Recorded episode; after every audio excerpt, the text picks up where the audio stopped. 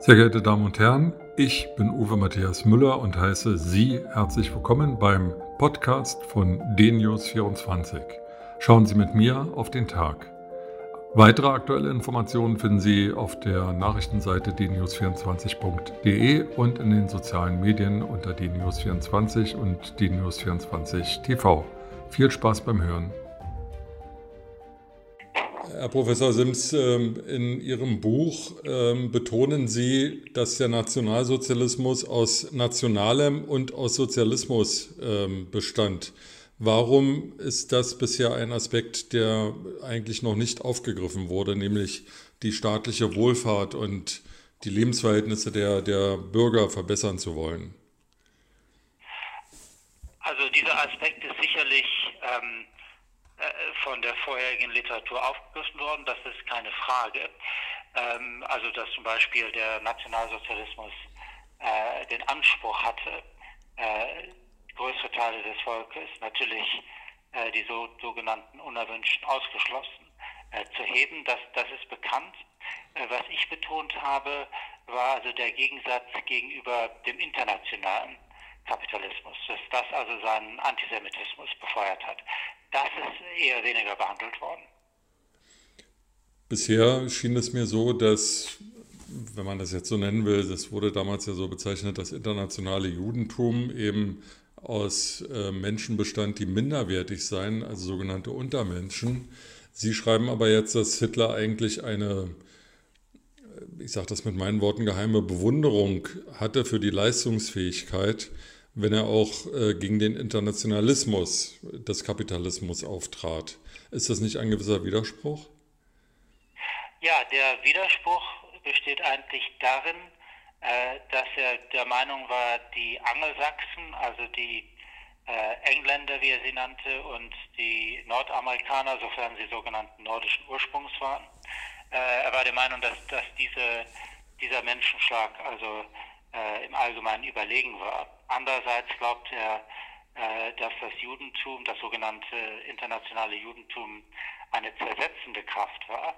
Und jetzt ist der Widerspruch, warum zersetzt dieses internationale Judentum das sogenannte Deutschland oder auch Russland, aber nicht England und die Vereinigten Staaten. Äh, da gibt es sicherlich einen Widerspruch.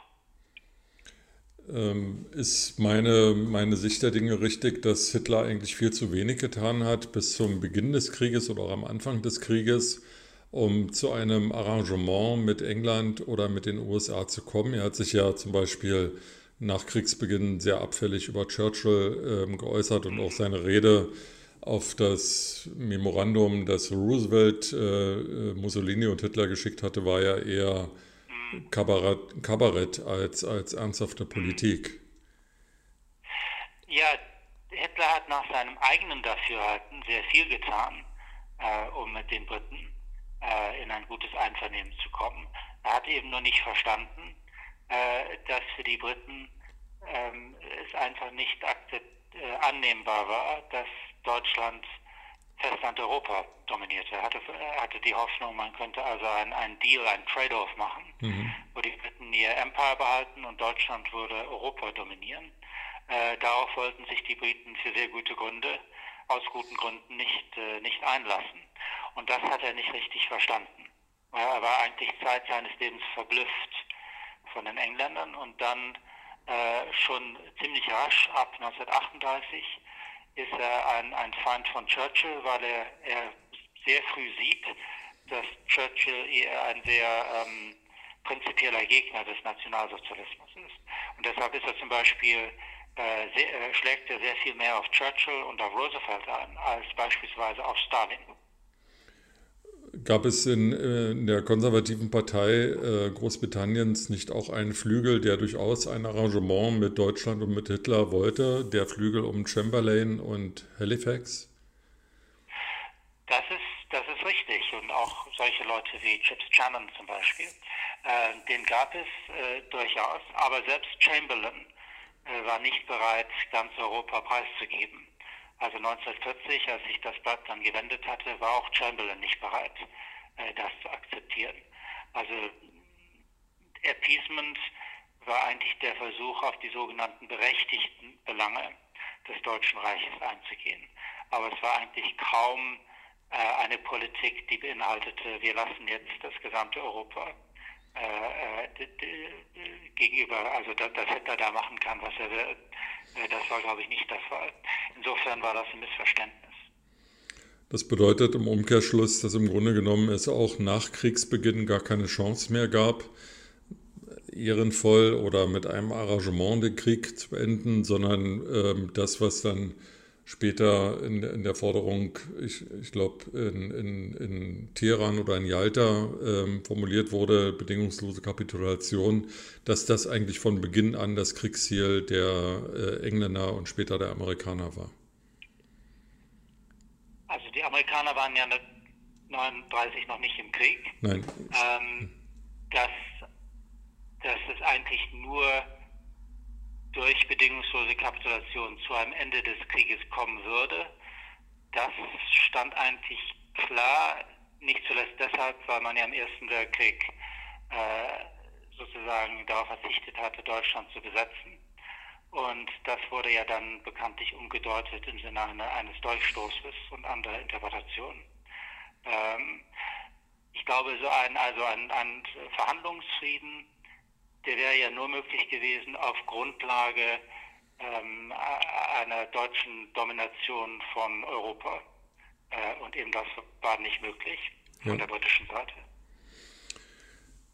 Ähm, Sie haben in einem Vortrag in der letzten Woche äh, in Berlin gesagt oder, oder angedeutet, dass es heute in Deutschland wieder Rechtsextremismus gäbe oder ähm, bestimmte Geisteshaltung gäbe, die, die Sie besorgt machen würden. Könnten Sie dazu noch etwas sagen? Ja, es gibt einen Flügel der AfD, äh, wo man sich Sorgen machen würde. Äh, es gibt all, ganz allgemein, äh, nicht nur in Deutschland, überall auf der Welt eine gewisse ähm, antisemitische Grundhaltung, was also jetzt so ähm, Verschwörungstheorien betrifft, was das Verständnis der Welt, also dass der Antisemitismus Teil einer ganzen Weltanschauung ist, das macht einen besorgt. Ich finde nur nicht, es ist, es ist nicht nur ein Problem auf der rechten Seite, es ist auch ein Problem auf der linken Seite. Ja. Vielleicht auch noch verstärkt durch ähm, Zuwanderung ähm, aus dem Nahen und Mittleren Osten, wo, glaube ich, ja der Antisemitismus noch viel stärker verbreitet ist.